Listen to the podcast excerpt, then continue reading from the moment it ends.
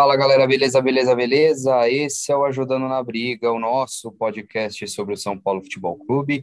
Eu sou Gabriel Casac e estou aqui mais uma vez com os meus parceiros de bancada virtual, dessa vez para passar limpo The Week After, a semana após a perda do título paulista, aquela derrota cachapante que vai passar um tempo aí nas nossas cabeças.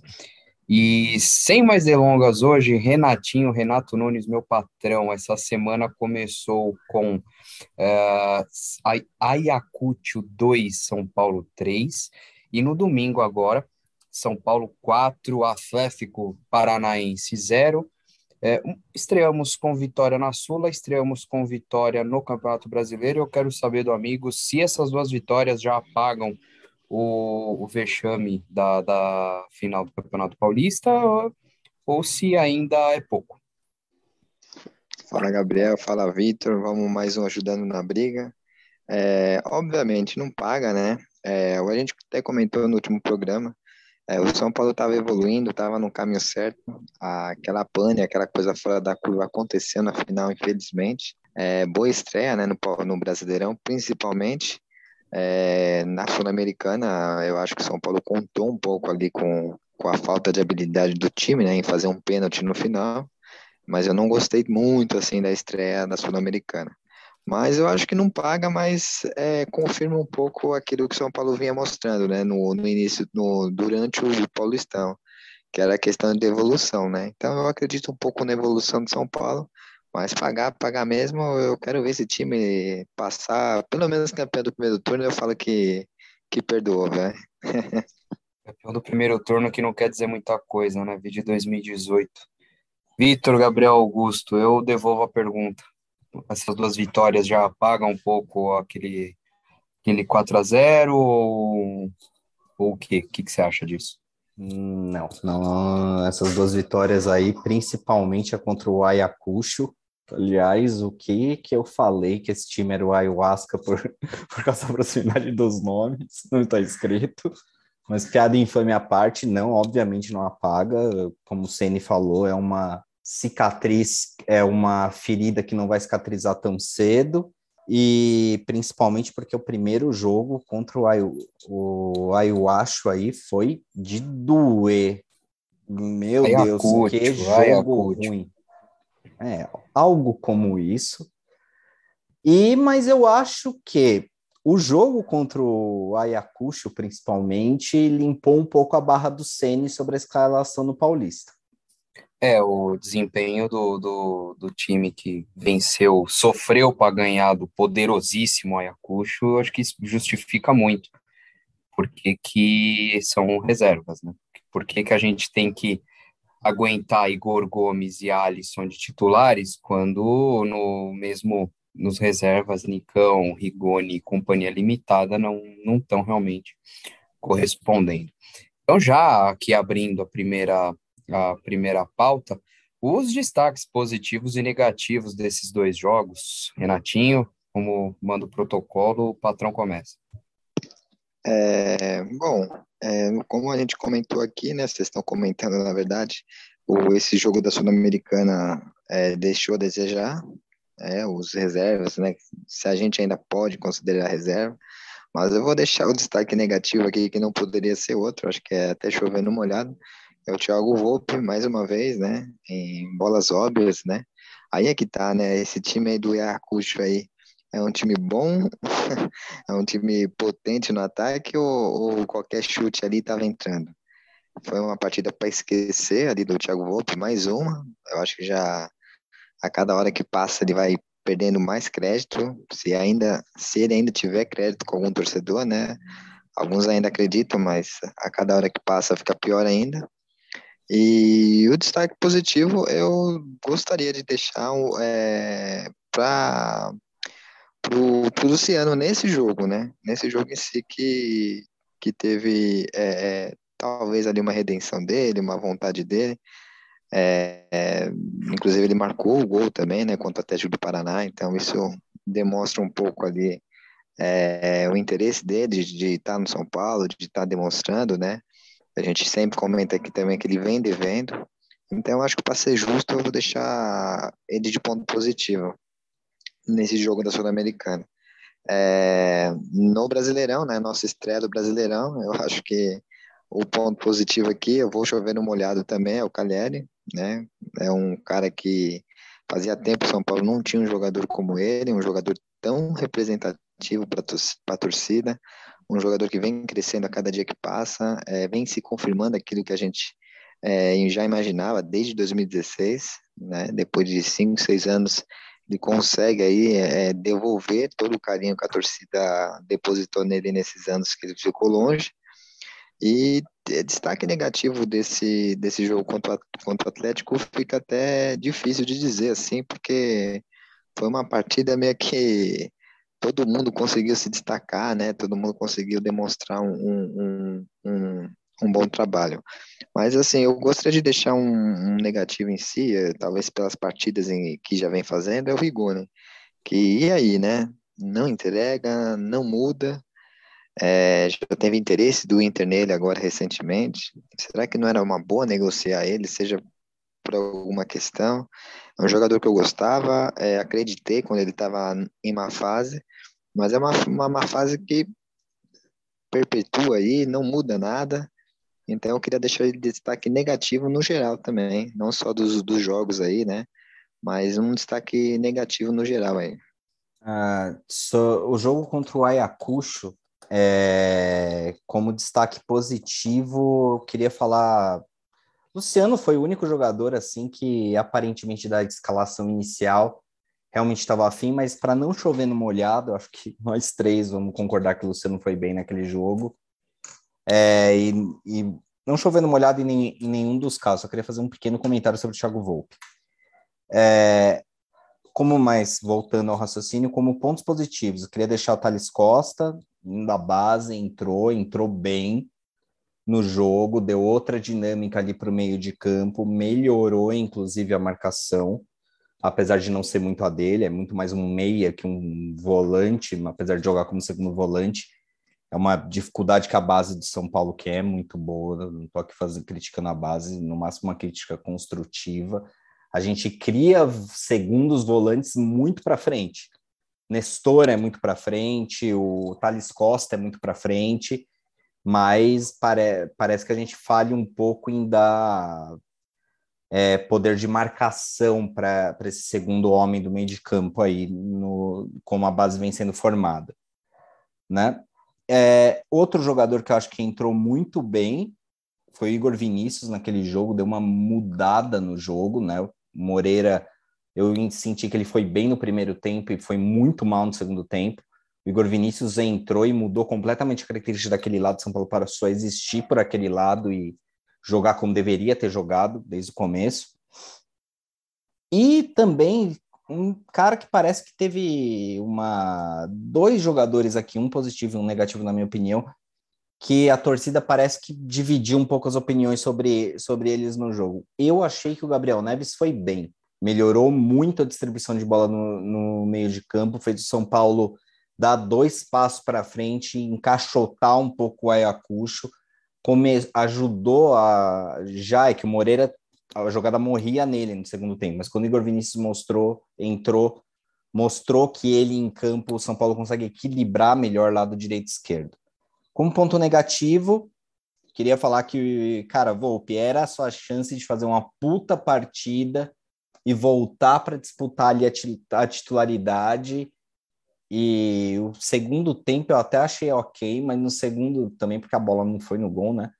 Mas o, o primeiro tempo do Volpe foi uma das coisas assim, eu não me sentia tão inseguro com o goleiro desde Sidão, e olha que eu acho que a partida dele no primeiro tempo foi pior que aqueles dias que o Sidão tava para deixar qualquer coisa entrar, viu? Que partida repugnante do Volpe no, no Peru. Mas eu queria aqui falar também do Rigoni, partida indolente dele no, no, no Peru também. É, o que me faz pegar um pouco mais leve foi que o próprio Rogério Ceni nas manifestações dele falou que o problema do, Rigoni, do Rigoni é confiança, não é descomprometimento. Então vamos ver aí se ele consegue reagir, porque realmente, em forma, é, um, é candidatíssimo a titular desse time. Mas um jogador aí que eu achei que muita gente falou que estava indo bem no jogo, eu não achei, Colorado. Algumas movimentações interessantes, alguns passes interessantes, é um jogador realmente muito objetivo e tudo mais, mas deixou muito a desejar na marcação do segundo tempo, parecia desatento com a marcação. E uma coisa que o Gabriel Perecini, do canal do Fala Bandana, comentou, que tinha muito espaço para jogar ali entre o terceiro zagueiro do time peruano e o, e o ala esquerdo do time peruano, e ele falhou na leitura, não leu que podia jogar ali, e o time ficou um pouco manco no lado direito o primeiro tempo inteiro, o que deixou de aproveitar a boa atuação do Moreira por ali. Então, fica do jogo contra o Ayacucho esses pontos positivos e negativos. Contra o Atlético Paranaense, acho que o coletivo inteiro foi bem. Eu queria destacar, além do Caleri, que é chovendo molhado, é, o Luciano que entrou e deixou o dele, mas eu queria destacar a dupla de zaga. Dois gols nasceram, nasceram da construção de jogo deles, o que explica porque hoje Léo e Diego Costa são parte importante do time aí. Do time aí, e a partida no Chile mostra porque tanto, até na saída de bola mostra porque Arboleda e Miranda são reservas, né? E no jogo do Atlético Paranaense, Jandrei, para mim, é um ponto negativo. É esse excesso de confiança dele para sair jogando é algo que precisa ser trabalhado antes que a gente tenha problemas. Tipo, é, um gol na final contra o Palmeiras, um gol na semifinal contra o Corinthians. Ontem não aconteceu nada, é por isso que eu não quero deixar passar.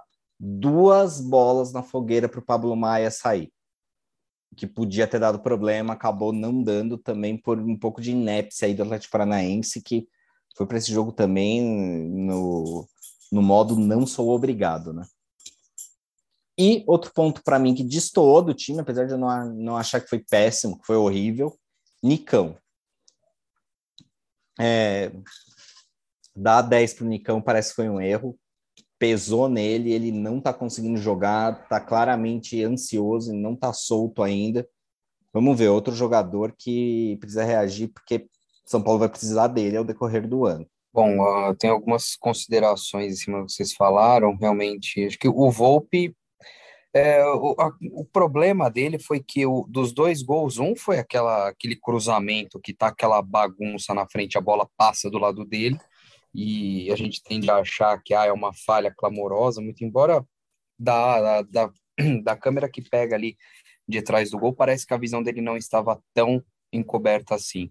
E o, e o primeiro gol, é, ele toma de um, em cima de um ponto que é algo forte nele, né? O tal do um contra um. Ele costuma sair bem e fechar bem o ângulo, então de repente.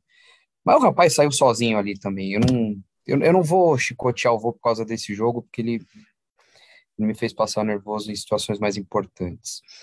O, os meus destaques, falando já de pontos negativos, Nicão, eu não vou passar pano, chega.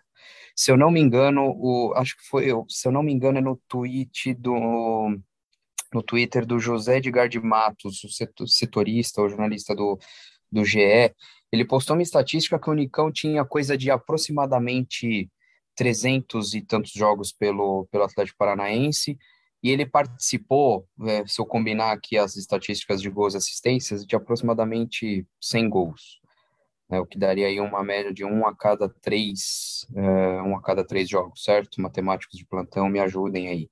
É, por aí. Pouco, pouco, né? Vamos combinar que é pouco. Um a cada três jogos, pode até ser num, num geral um número interessante, mas ele não está produzindo isso no, no São Paulo. Ele está longe de ser um jogador intenso, é, ativo, participativo. Ele está ele parece um meia burocrata, e de burocratas a gente já tinha um monte.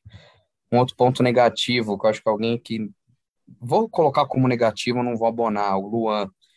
Luan, que até, até outro dia era insubstituível, era a pedra fundamental do, do meio de campo, e parece, espero que seja um, uma má partida, fruto de uma falta de ritmo, algo assim.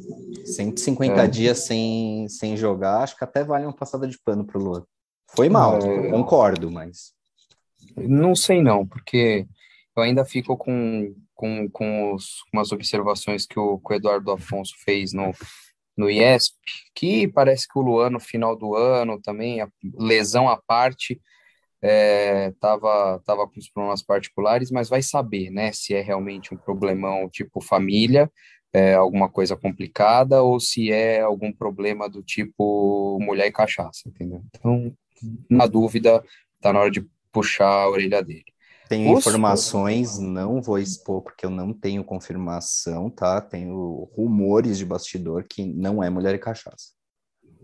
É, é papo mais que... sério. É, eu imagino. Bom, que não seja entorpecentes, então, né? Não, não, é. É, então, é, vamos falar. Não, não é nada ilícito. Não. Não é comprometimento, é algo com ele e a carreira dele. Certo. Enfim, aí vamos lá. Eu, os meus destaques positivos, eu vou. Ponto positivo para Luciano, né? Gol nos dois jogos. Para mim, já, já poderia a gente já poderia aposentar o Éder já no próximo jogo e colocar o Luciano titular. E o Wellington, de, depois de fazer vários bons jogos, é, e parece que calar o Ceni a força, né? Descer, descer a força na goela do, do Rogério Ceni. O único jogo ali onde todo o time foi mal foi na, na finalíssima do Paulistão, mas no mais, todos bons jogos, e ele mais uma vez contra o Atlético Paranaense foi perfeito, temos um lateral, é, ele é o futuro. Próxima pauta? É isso? Mais algum, mais alguma nota? Tudo certo? Patrão, podemos seguir? Podemos? Você está mutado? Sim, patrão. Vamos lá, vamos, lá. podemos. Vamos, vamos passar. A gente já fez muito bem já no, nos comentários. Já xingamos o Volpe e criticamos o Nicão. É a tendência agora, o Nicão também. É, o Nicão nem me fala. Eu já, eu já, eu já prefiro chamá-lo de Micão. Eu quero, quero ser o precursor desse, desse apelido maldoso. Reforços, idas e vindas, etc. Notícia de última hora: Tietê vendido para o Botafogo aí aproximadamente 5 milha de real. Boa venda? Não. Agora, é, agora é papo, papo rápido que a gente tem alguns jogadores a boa falar. Venda. Bom negócio, boa venda, boa venda, boa venda Renatinho, boa, boa venda, Vitor. 5 milhões de real sem mudando a postura que estava correta de falar para o Botafogo, tudo, tudo bem, você quer negociar com a gente, paga, paga o Henrique Almeida, né? Nem lembro mais. É, o Henrique Almeida. Que era... e eu acho que vendeu muito barato, muito barato o Nicão, cara. Eu acho que muito barato o Nicão. Muito barato o Tietê, 5 milhões de reais só. Eu acho que valia mais a pena ter trocado ele no Marcos Guilherme pau a pau. Espero é, que o São Paulo tenha pagado o, o, o trajeto dele também para compensar o Botafogo. Para compensar o Botafogo, que o São Paulo pagou a levada de, a chegada dele no Rio também. Espero que sim. O Botafogo o... não sei Essa, essa do Tietchan, eu confesso que. Bom, é, é, que a gente se achou ali na, na lateral direita, né? O, o Rafinha tomou conta da posição. O Moreira é uma grata surpresa. O Igor Vinícius tem não vou dizer que ele tem seus predicados, mas ele já conhece o que é o São Paulo. Então, no fim das contas, deu que realmente pode ser que ele não fosse o tão utilizado assim. Enfim, então, Tietê, um abraço, obrigado por nada, né? O, enfim, né? O que poderia ter sido não foi. Igor Gomes. Igor Gomes ficou também nessa, vai para o Botafogo, não vai, vai, não vai, vai, não vai contrato dele aí já entra nos últimos seis meses a partir de setembro, salvo engano, então pouco antes do final do ano ele já pode assinar o pré-contrato. Prioridade da diretoria, pelo visto, é buscar uma renovação com o nosso Cacazinho, certo? E eu quero saber de vocês se vocês venderiam, negociariam, renovariam, o que vocês pensam do nosso amigo Igor Gomes. É, eu sei que muita gente vai falar que ele é um cara que se esforça muito, que é um operário ali no meio de campo. Podemos até concordar que certos jogos ele dá o seu melhor. mas eu acho que é pouco. Eu acho que é pouco. É um jogador que ele se apresenta como meia atacante, de atacante não tem nada, então é meia por meia, mais um meia que vai ficar ali é, recompondo.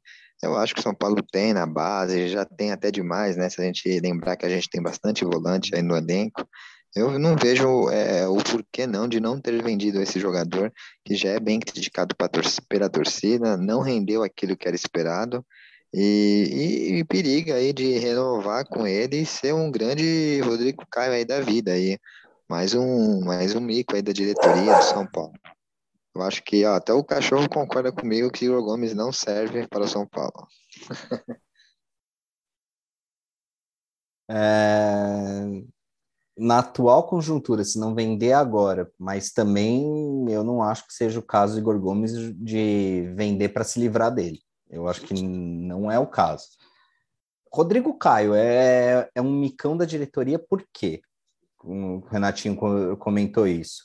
Eu acho que o micão da diretoria foi que a gente vendeu até que razoavelmente barato o Rodrigo Caio, porque não tinha mais clima, etc e tal, e, cara, virou o principal zagueiro do Flamengo que foi campeão no Libertadores. Então, tipo, o problema vocês, é jogador. Eu vou falar um negócio aqui, eu vou, vou, vou falar algo impopular aqui, mas eu vou tocar o dedo na ferida. Rodrigo Caio era azarado e pipoqueiro, tá? E eu vou, e eu vou trazer um paralelo aqui muito, muito simples.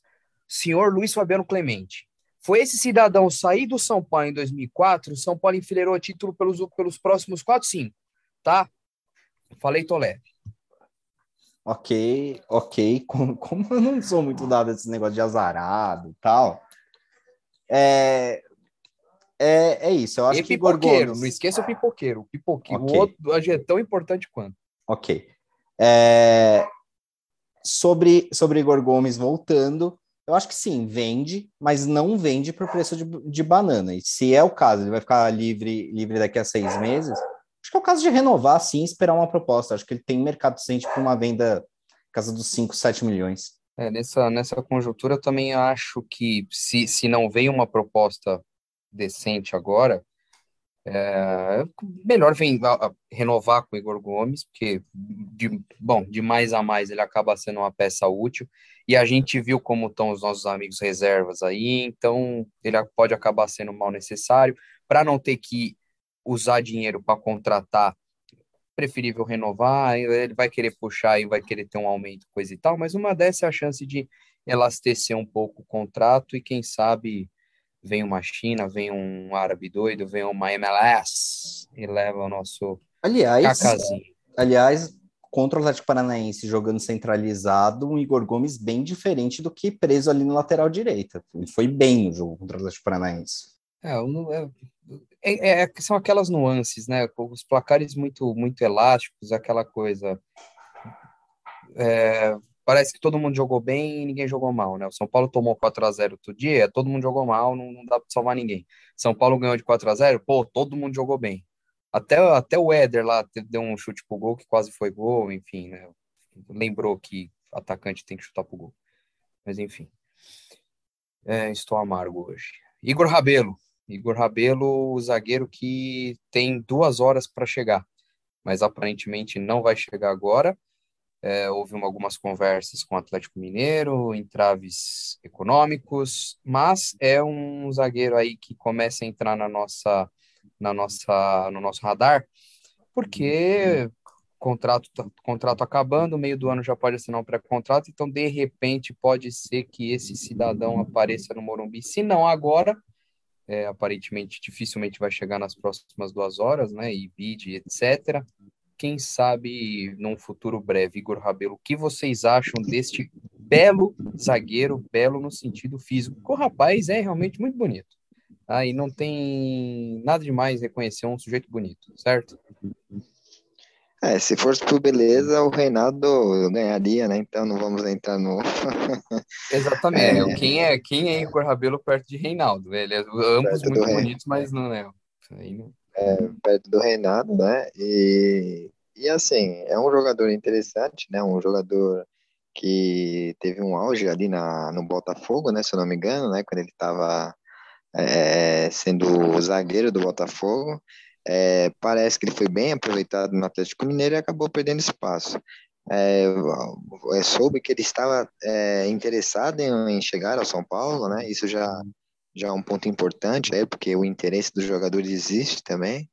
É, talvez realmente não vai ser o momento de ele chegar, mas como o São Paulo vai disputar aí, né, três campeonatos, né, Copa do Brasil, Sul-Americana, é, Brasileirão, é, eu acho extrema importância ter um zagueiro como ele, que já tem uma certa experiência, e a gente nunca sabe, né? Que jogador que vai machucar no São Paulo, né? Esse ano, graças a Deus, está indo tudo bem, mas é, é inevitável de, se a gente for olhar o banco de zaga do São Paulo, né?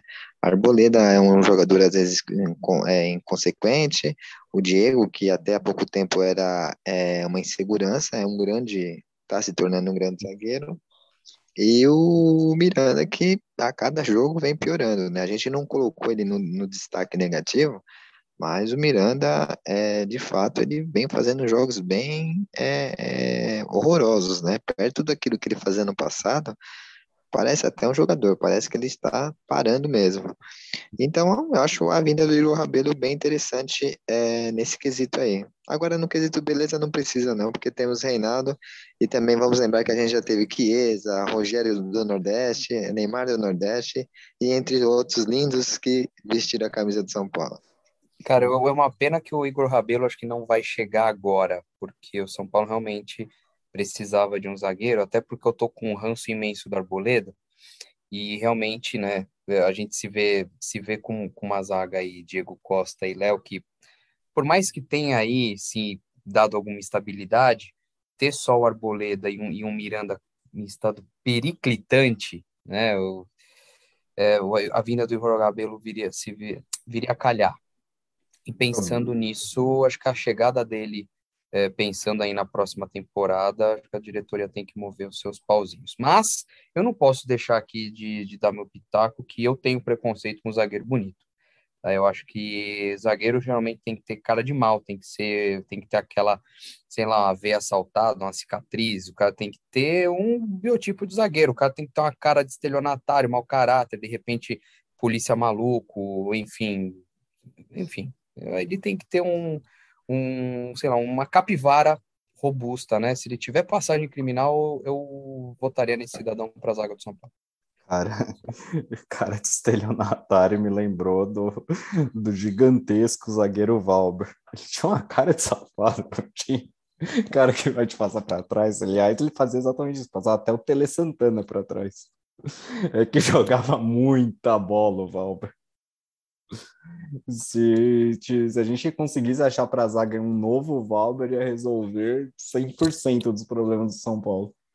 Mas de qualquer jeito, falando de Igor Rabelo, cara, eu sim, concordo com o Casac, o São Paulo precisa de um zagueiro. Eu não sei se Igor Rabelo é o zagueiro certo, porque das opções de zaga que a gente tem, cara, eu acho que ele tem uma saída de bola razoável, um excelente jogo aéreo, então pode ser útil. O problema é que é lento. São, e esse São Paulo aí do Rogério Ceni vai jogar com linha alta, não tem outro jeito. Então, não sei. E esse foi o problema do do Igor Rabelo no Atlético Mineiro.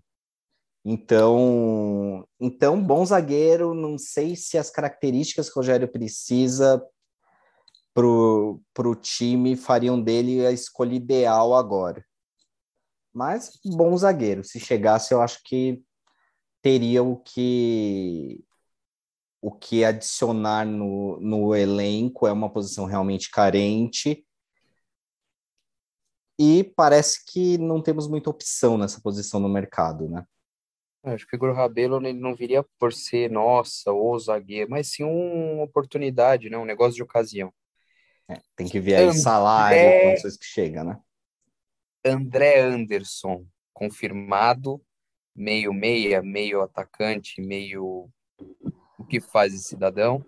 É, ex-cria, é, era cria do Santos, né? Cria do Santos. Passou da tava lá escondido na Itália, tava era da Lazio, que tava passou pelo Salernitana e bom, pingou aqui no São Paulo, 22 anos.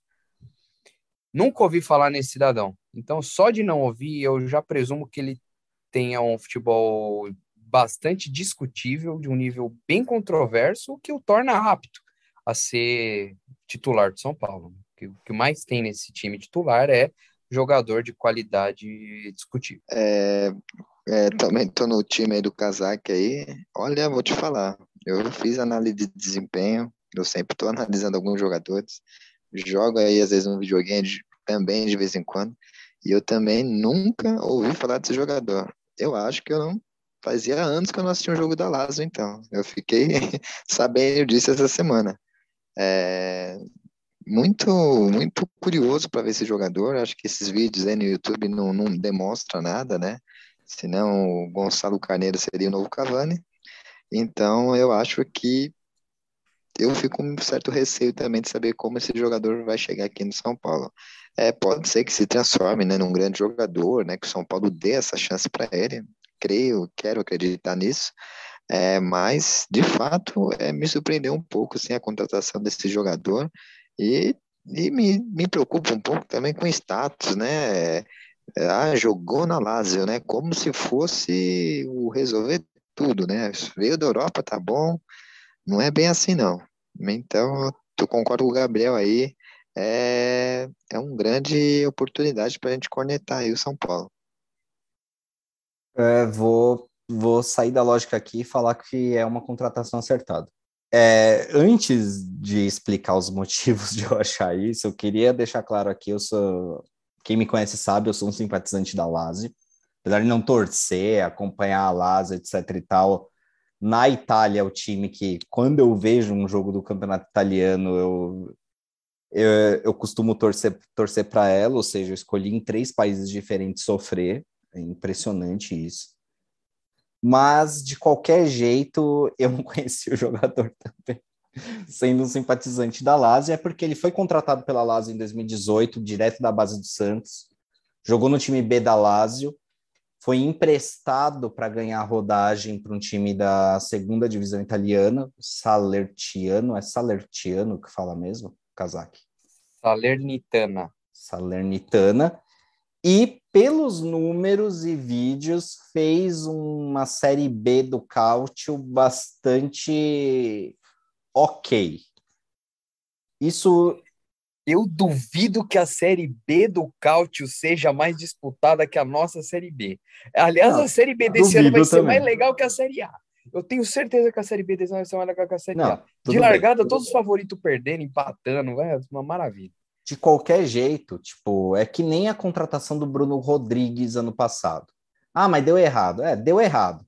Mas foi, mas foi uma contratação que atacava problemas do elenco, que não tinha um jogador rápido, incisivo, e, e era uma aposta.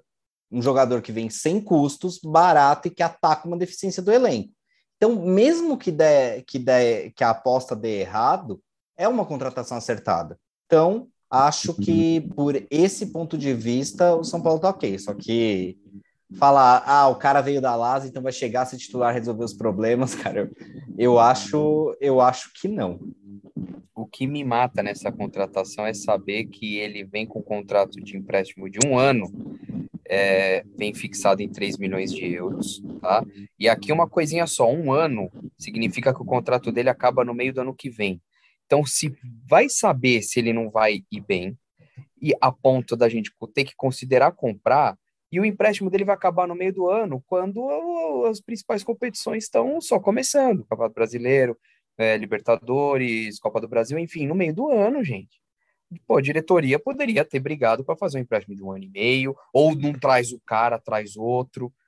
É, sabe, eu achei que faltou a diretoria também. E, ah, pode ser que ele, pô, se ele comer a bola, pode ser que justifique, pode ser que justifique a compra. Eu só vou lembrar de um detalhe, tá? Tem um cidadão nesse time, acho que é o único que tá comendo a bola, que o contrato acaba nesse final de ano, ele custa, salvo engano, 3 milhões de dólares, que ele chama Jonathan Caleri. A gente já tem uma prioridade de compra aqui no curto prazo. Então, cara, mas o Caleri não foi um empréstimo. Com empréstimo com opção de compra oficialmente tá bom, foi. O Caleri era uma compra, tipo, o São Paulo é obrigado a comprar se ele jogar 30% dos jogos como titular. Qual a chance disso não acontecer? Foi que nem o empréstimo do Mbappé para o Paris Saint-Germain para fugir do fair play financeiro. Esse negócio aí do Caleri. Bom, o Caleri vai ter que comprar agora e já meter aquele contrato de cinco anos, meter um contrato vitalício. O Caleri resolveu o problema da nove pelos próximos. Quantos anos ele tem? 24, 27. 25, 27, que seja, tá? Resolveu pelo, pelo menos pelos próximos 8, 10 anos, resolveu, não tem problema. É, deixa ele aí, tá indo bem, não mexe, enfim. E para começando os nossos finalmente, trouxe pauta aqui de times ideais. Depois encerrado o Campeonato Paulista e aí começando Copa do Brasil, no Copa do Brasil, Copa do Brasil chegando, né, muito em breve, mas brasileiro e sul-americana, rodízio do Ceni comendo solto, o que vocês reputam como 11 ideal? Só que uma errata, Jonathan Caleri tem 28 anos de idade. Bom, é, sobre o elenco do São Paulo, eu simplesmente aderi esse movimento do rodízio do Ceni. Eu acho muito valioso, eu acho que o Paulista mostrou que dá para fazer isso, ainda mais como eu falei há pouco tempo, é tantas competições que o São Paulo vai, vai enfrentar esse ano. Eu acho que é fundamental essa ideia do rodízio. É, é claro que a gente começa a enxergar alguns jogadores que são insubstituíveis, né? Como é o caso do Caleri. Mas por que não, né? Num jogo também é, de, de Sul-Americana com um time é, inferior, no caso, vai, a gente, a gente vai pegar o, o Aiku, como que é? Ayacucho, né? Ayacucho. O time, é, é, o time peruano aqui no Morumbi, não vejo a necessidade do Caleri jogar um jogo desse, né? Ou então, se a gente tiver com uma definição, é um jogo teoricamente mais simples, né? A gente pode entrar com Luciano e mais Juan, seja quem for.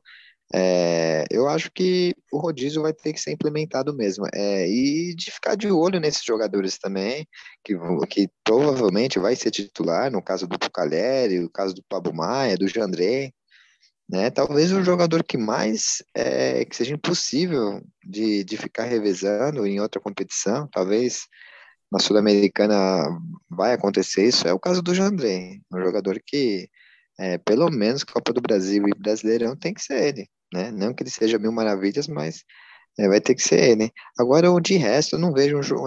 Vocês podem até enxergar isso, mas eu não vejo é, jogadores titulares que tem que ser.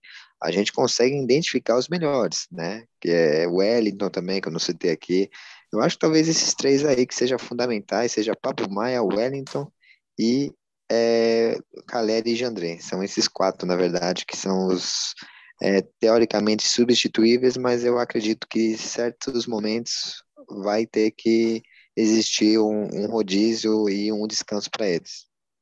Solta os 11 hein, Renatinho. Você falou, falou, falou e ficou em cima do muro. Solta os seus 11. Você vai jogar. Pausa. Solta os 11 aí. Solta o gabarito ah, dos seus 11. Então, então, vamos lá. É Jandrei, né? Óbvio, como eu já citei. Aí Diego Costa, pelo que vem jogando. Arboleda, né? Coloco o Léo ainda de escanteio. É, Rafinha, é, Wellington. É, aí, meio de campo, eu colocaria o Pablo Maia, óbvio. É, Nestor. É, fazendo ali o meio de campo, eu colocaria. É, pensando um pouco ainda, se for dar certo, eu vou daria uma chance aí pro Nicão, né? Ou então Nestor. É, de ponta aí, vou fazer uns pontos, eu colocaria o que vem jogando. É, eu fiquei pensando no Colorado agora, hein? Mas não, o Colorado deixa. é, é, eu, tô, eu, tô, eu tô aderindo ao rodízio, não tem jeito. É, colocaria de ponta é, Marquinhos, né? Você vai de Marquinhos, que eu é, sei. É, eu colocaria o Marquinhos na direita ali, viu? Essa é a grande verdade.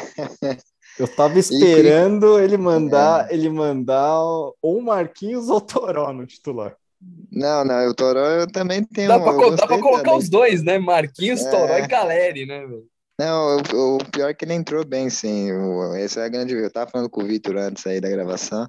É um jogador interessante, Toró. É, é, pelo que ele vem, o pouco que ele deu uma assistência. Então, assim, jogou pouco, deu assistência, coloca mais para a gente assistir. Então, talvez eu colocaria o Marquinhos mesmo, porque eu acho que o Rogério Ceni gosta desse estilo de jogo aí. É, de jogador rápido, é, Caleri ali de centroavante, né, que não tem jeito, e na outra ponta, eu acho que eu deixaria o Alisson por enquanto, porque ele vem demonstrando um bom serviço aí, mesmo sendo criticado. Pai Todo amado. mundo... Ainda bem que você não é técnico, Renatinho. Na, na, na escalação eu já tava pedindo sua cabeça. E olha que eu queria colocar o Colorado nesse aí que não deu, hein? colocaria o Colorado aí. É, eu não, manteve, meia aí o Nicão. Manteve Esse... o Alisson, mandou o Marquinhos, o cara é no mínimo ousado. Né? O cara é ousado. Mas vamos dar tempo de jogo para eles. O cara é a própria ousadia em forma de técnico, mano. Só faltou um Morato ali no meio do. Grande Morato que daria Aquela muito certo com o Rogério Senna também. Morato jogaria com o Rogério Senna, hein? É que... superstição. Bom, ele ia jogar 45 minutos, se quebrar e ficar mais dois anos o nosso, O nosso tradicional, o nosso tradicional momento bastidores aqui. Eu, eu ressuscitei o Bruno Rodrigues no comentário e o Renatinho falou aqui que estava sentindo falta, que, que com o Semi teria dado certo. Outro jogador, o incompreendido, o Bruno Rodrigues. O Rogério não conseguiu salvar o Neilton, gente. Assim, não, não vai. É, é, isso aí é tudo desdobramento de Neilton, não ia dar certo. Vitor, seus 11. Então, eu acho que o rodízio que a gente fez até agora, os dois times. É... Problema do jogo contra o Ayacucho, né? Só dando um pouco de contexto, foi atitude, foi uma série de coisas, mas tem alguma, algumas coisas que eu acho que a, a escalação dupla e o rodízio do Ceni, principalmente quando ele mexe o time inteiro, demonstrou para gente. Por exemplo, não dá para você ter o Reinaldo em campo sem ter o Léo fazendo a cobertura do próprio Reinaldo. Então, isso é só é só um exemplo. Do mesmo jeito, se você vai jogar com Arboleda, Miranda e, e, e com na zaga, não dá para você ter o Luan à frente deles, a menos que a proposta seja defender loucamente a sua própria área, porque vai faltar saída de bolas. Os dois laterais vão ficar sobrecarregados com a saída e o São Paulo fica mais fácil de marcar sem uma opção de sair pelo meio aí. Não ficando em cima do muro igual o chefe e dando os meus 11 aqui, é, os meus 11 têm apenas uma, uma dúvida tá? Uma dúvida que neste momento não é exatamente uma dúvida, mas se tornará a ser se o Rigoni finalmente entrar em forma. Os meus 11 para mim, eu jogaria com Jandrei, Rafinha, aqui Arboleda ou Miranda. Eu prefiro o Miranda porque eu tô com um pouco de ranço do Arboleda também, acompanho o Casaque nisso. Mas hoje o Arboleda vem jogando melhor. É inegável isso. Arboleda, Diego Costa, Acho que é um zagueiro técnico suficiente para jogar bem dos dois lados ali da zaga, tanto na direita quanto na esquerda, apesar de eu preferir na direita. Wellington, Pablo Maia, Nestor, Sara, Rigoni no meu time ideal. Hoje jogo o Alisson, porque o Rigoni não está entregando, não está recompondo e tudo mais. Luciano, eu acho que já pede passagem nesse time. E Caleri principalmente sobre o Luciano estar tá pedindo passagem, é porque eu acho que o time reserva, sem o Éder como centroavante, perde muito, porque o Juan claramente não está pronto, apesar de ter feito boa partida no Peru, claramente não está pronto para cobrança de futebol profissional ainda, precisa de um pouco mais de rodagem, tem que ser opção, e aí a gente fica sem praticamente nenhuma presença diária com o time reserva. Então acho que os meus 11 ideais seriam esses nesse momento da temporada. Pela primeira, bom, no programa passado a gente também concordou além da, do, do, aceitável e hoje eu acho que você gabaritou a minha escalação também. Jandrei, Rafinha, Diego Costa, Léo Wellington, Pablo Maia, Nestor, Sara Rigoni e Luciane Caleri. Né? Acho que não tem. O, o, Luciano é mais vivo que o Éder, o Rigoni é mais lúcido que Igor Gomes e Alisson juntos é, tecnicamente falando, né? Ele precisa aí, de repente, se mostrar um pouco mais voluntarioso. O Sara vai recuperar a posição no time dele meio que naturalmente, porque a concorrência não é lá essas coisas. É tecnicamente dúvida... lúcido, porque, com, porque consegue compor e não fica só nisso, igual o Igor Gomes, é jogador extremamente regular. E, a, e o Arboleda, enfim, dispensa comentários. E o Miranda, infelizmente, também. E para ser criterioso aqui, vamos combinar que para ano que vem a gente precisa de um goleiro, precisa de pipipi, bobobó, por aí vai. E para falar do Nicão, para falar do Nicão, que o Renatinho tá bancando na escalação dele, de acordo aqui com o ogol.com.br, aqui tem umas, aparentemente as estatísticas estão atualizadas. Nicão até aqui fez 15 jogos com a nossa camisa e ele deu três assistências e marcou zero gols. Então, dá para dizer que ele entrega alguma coisa a cada cinco jogos, né? Perdeu não um pênalti de maneira ainda? Não, não teve. E teve aquele teve, né? pênalti é que ele perdeu de maneira bizonha teve o pênalti perdeu de maneira bizonha e etc. Né?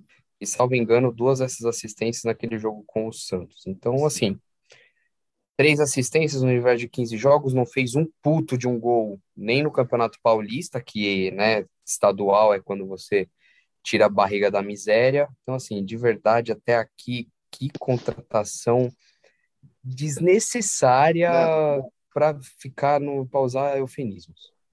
Não, peraí. Se permite, só, peraí. Um minutinho, peraí. A gente tá criticando muito o Nicão, isso é fato. Não, não, é, é fato. Mas eu vou querer ouvir de vocês, já aproveitando a deixa aqui, a gente esqueceu de falar dos negativos. É, se a contratação do Nicão é questionável, se o Toró voltou, não voltar, voltou, se valeu a pena ou não voltar, é questionável. Mas comentem aí o Patrick. O grande. Nossa, nossa, nossa mano, é para rescindir amanhã. Se a gente tá aqui Renatinho falando roubou. O Patrick, não, realmente. Renatinho roubou o que eu ia falar, meu. Tipo, se o Nicão.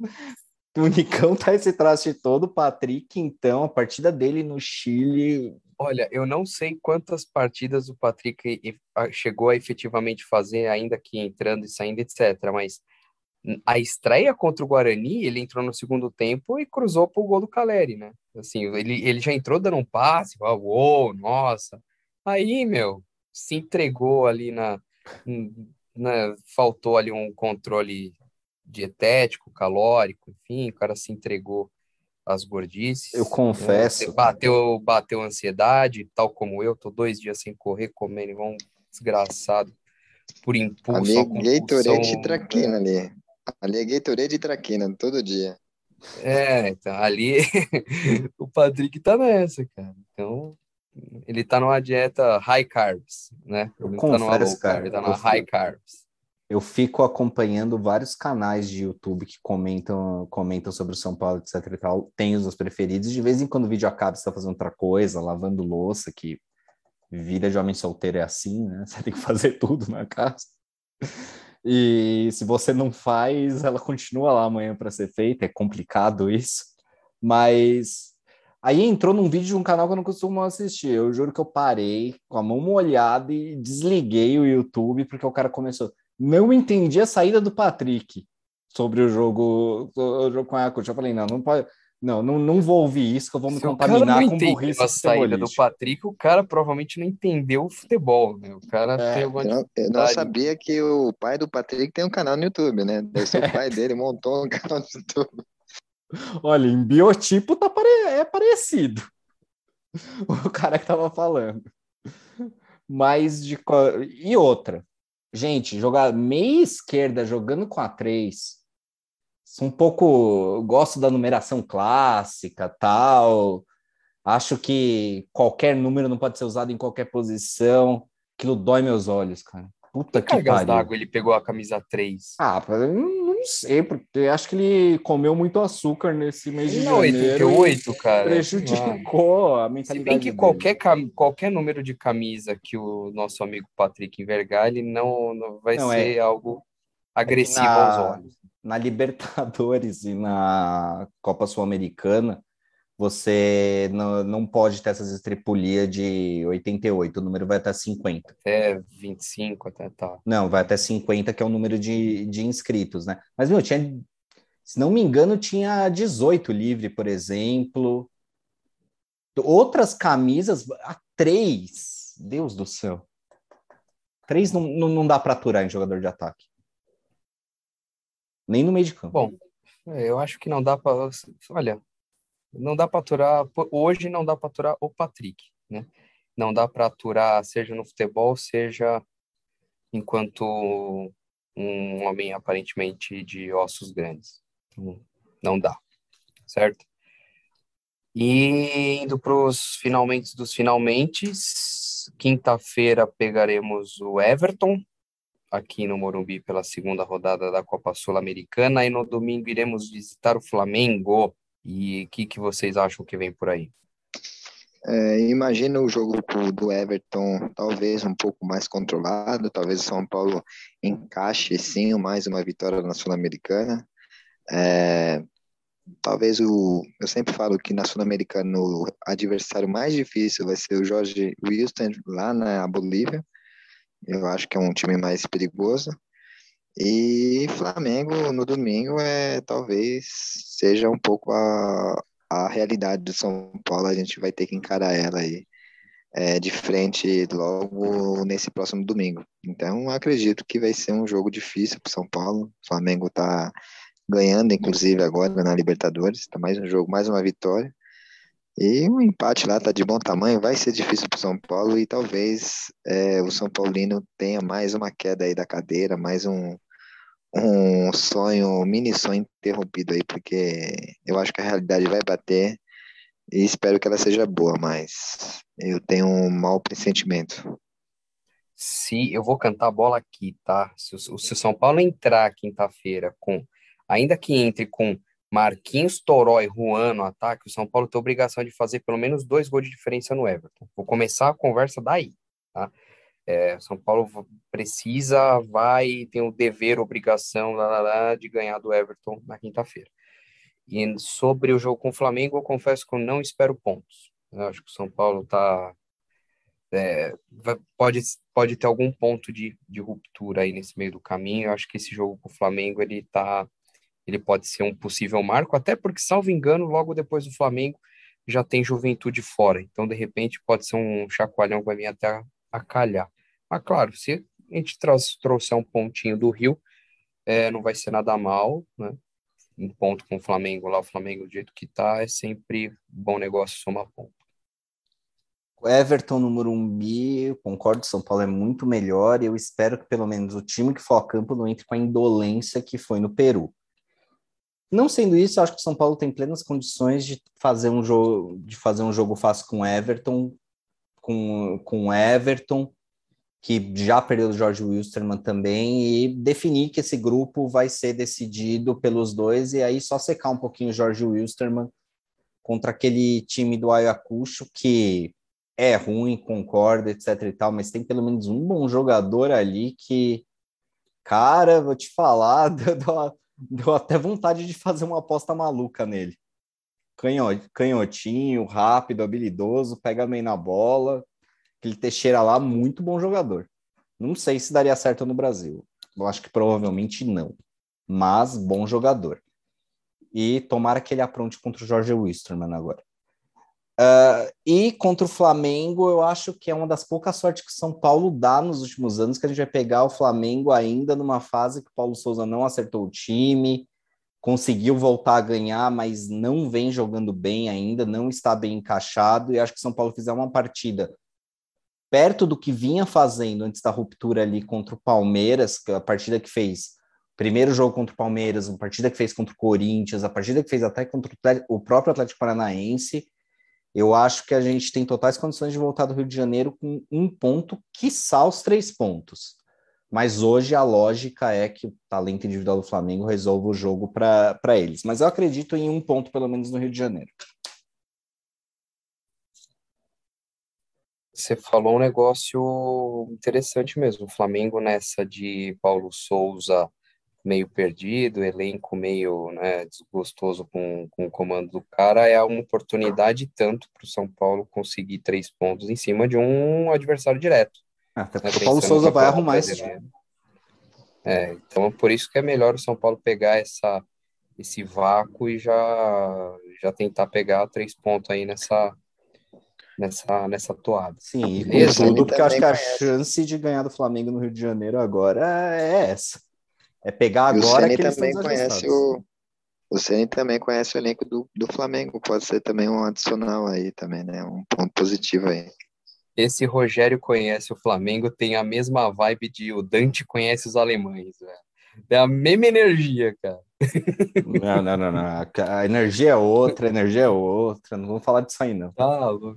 Aliás, aliás, falando em, falando em fofocas e afins, e esse lance de que pode ser que o São Paulo monitore Diego Alves, Diego Ribas e Everton Ribeiro por meio do ano. Ah, caso o Flamengo não renove, assim. Sim, eu tenho. Arnaldo Ribeiro disse no canal dele que é besteira, não tem nada a ver, não existe conversa nenhuma no São Paulo. E, na boa, eu acho duas contratações problemáticas. Se tiver fazendo isso, é um erro. Diego Ribas, bom jogador, etc e tal, mas seria uma contratação atrasada. Há muito tempo já não, não entrega o que precisa, e mesmo no Flamengo não entregou seu camisa 10, meio atacante, etc e tal. E de segundo volante, cara, os times do Ceni têm muita intensidade. O Diego Ribas não acrescenta isso. Olha, se, se pintar realmente uma proposta no Volpe no meio do ano, o Diego Alves eu bato o rolo. O Diego Alves ah, é um goleiro em decadência técnica. Não dá. É, mas até aí eu já, a gente tem dois em decadência técnica com 10 anos a menos. Então, de repente, o Diego Alves pelo menos é pegador de pênalti, vencedor, etc. Então, então mas, na dúvida, é um negócio de ocasião. anos ele já não confirmou isso. Porque, ó, vocês acham que o Jandrei ou o Volpe, o Volpe que já jogou no São Paulo, não recorte dos últimos meses, é pior que o Hugo Souza? Diego Alves eu perdeu já, a Eu já falei qual que é a minha, qual é a minha, minha bronca. Eu acho, eu acho o Volpe melhor que o Jandrei, pô. Eu já falei aqui. Só que o Volpe não é o cara da, do jogo difícil. Ele até é o, é o goleiro da bola difícil, mas ele não é o cara do jogo grande. O meu problema é esse. Aí, aí vem o Jandrei, encantador de serpente, né? Um abraço Lugano. E aí, nos primeiros dois jogos grandes que o cara pega, o cara vai brincar de driblar o jogo, toma o gol, toma um gol de falta babaca, entendeu? Sabe? É complicado. Não, eu concordo, eu concordo com tudo isso. O problema é que São Paulo for gastar mais dinheiro com goleiro, tem que ser um tiro certeiro. E qual tiro certeiro existe hoje no mercado? Muito pouco. Hum, Bom, quantas bolas o São Paulo não comeu com o goleiro uh, pós-Sene, né? Tinha a chance de pegar o Armani e não pegou. É, o Armani tentou, foi... né? O problema foi esse. Armani a gente perdeu uma queda de braço, mas São Paulo fez o movimento correto então. naquele momento. Ah, que mais? Ah, putz, outros goleiros que. Acho que eu não, nem lembro de São Paulo ter, ter tentado, assim. Uh na época ali por 2014 tinha tinha o Marquezinho aparecendo no Lanús, hoje tá, salvo engano, tá no Porto, goleiro, um dos goleiros da seleção argentina. Sim. Enfim, é isso. É isso. Podemos fechar a lojinha? Esse foi então o nosso ajudando na briga dessa semana. Opa, pera, tem o palpitômetro. Palpitômetro. Não podemos Caramba. faltar com o palpitômetro. Achei que eu ia escapar disso. Renatinho, Everton aqui e Flamengo lá. É 2 a 0 São Paulo aqui no Everton e Flamengo 1 a 1. 1 a 1. É, Vitor? São Paulo 3 a 0 no Everton e Flamengo e São Paulo no Rio de Janeiro 2 a 2. Rapaz, eu vou de eu vou de São Paulo e Everton 3 a 1 São Paulo. E contra o Flamengo eu vou de 1 a 0 para São Paulo. Eu tô, já estou me contradizendo aqui no meu palpite. Esbanjando o otimismo que eu não tenho e não gosto de ostentar, tá certo? Esse foi o Ajudando na Briga dessa semana. Um obrigado, um abraço e vamos São Paulo. Vamos São Paulo. Vamos São Paulo.